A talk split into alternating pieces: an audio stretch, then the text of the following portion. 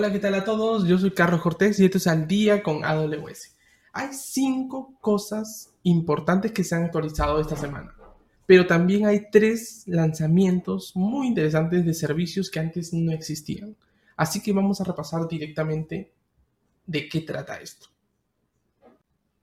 Ok, la primera cosa que vamos a revisar es el lanzamiento de un nuevo servicio llamado Fault Injection Simulator.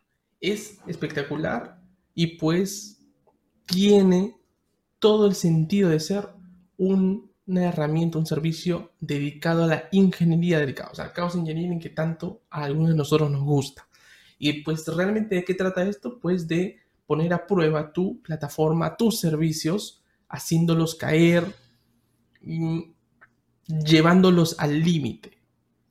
Algo muy parecido a los que están ya metidos en este mundo, lo hacía Gremlin, o estresar tu ambiente, hacer que se caigan las cosas, apagar las instancias. ¿Se acuerdan de los, de los Chaos Monkey que tenía Netflix? Bueno, algo muy parecido a eso. Y anteriormente algo llamado The Master of Disaster. Bueno, es muy parecido a esto y ahora lo vamos a poder hacer directamente en la consola de AWS, pero actualmente solamente vamos a poder hacerlo a S2, a Elastic Container Service, a Kubernetes, entre otros pocos. Y durante todo este 2021 vamos a poder ir viendo cómo AWS agrega más funcionalidades. Y es bastante simple de usar porque te metes a la consola, gestionas y creas cuáles son los servicios que van a hacer, vas a generar esta simulación y pues puedes hacer diferentes cosas como apagarlos, eh, hacerles reboots, mm, generarles un API de error o un mensaje de error para ver cómo funciona. Supuestamente esto está hecho y probado para que una arquitectura que sea multi-AZ hasta multi-región la puedas poner a prueba y mejorar esa resiliencia. Y hacer obviamente que tu arquitectura sea mucho más confiable. Así que creo que esto va a ser para extenderlo y llevarlo hacia un video distinto o hacer tal vez un escribir algo relacionado hacia Fall Injection Simulator. Bueno, ok, como segundo punto tenemos una actualización, un lanzamiento, mejor dicho, de Copilot. Y Copilot ahora se integra activamente con AWS Exec. Adquiere funcionalidades para poder ejecutar Exec. Ahora, recuperemos un momento y brevemente y muy rápido Veamos qué cosa es SSExec, que es una herramienta, específicamente una feature específica de SS, Elastic Container Service. Y también recordemos qué cosa es Copilot.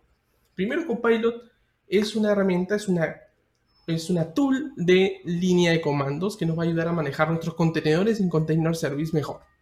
¿Y qué cosa es SSExec? Pues SSExec nos va a ayudar a poder hacerle troubleshooting a nuestros contenedores ingresando una a la línea de comando de nuestros contenedores de una manera fácil.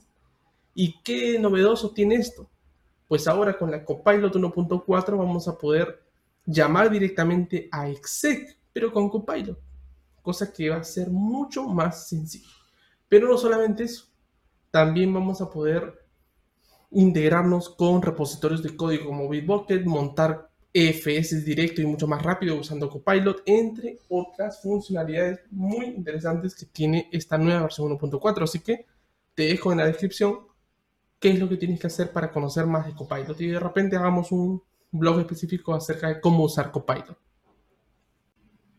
Ok, y como tercer punto, les traigo una noticia que les va a volar la cabeza.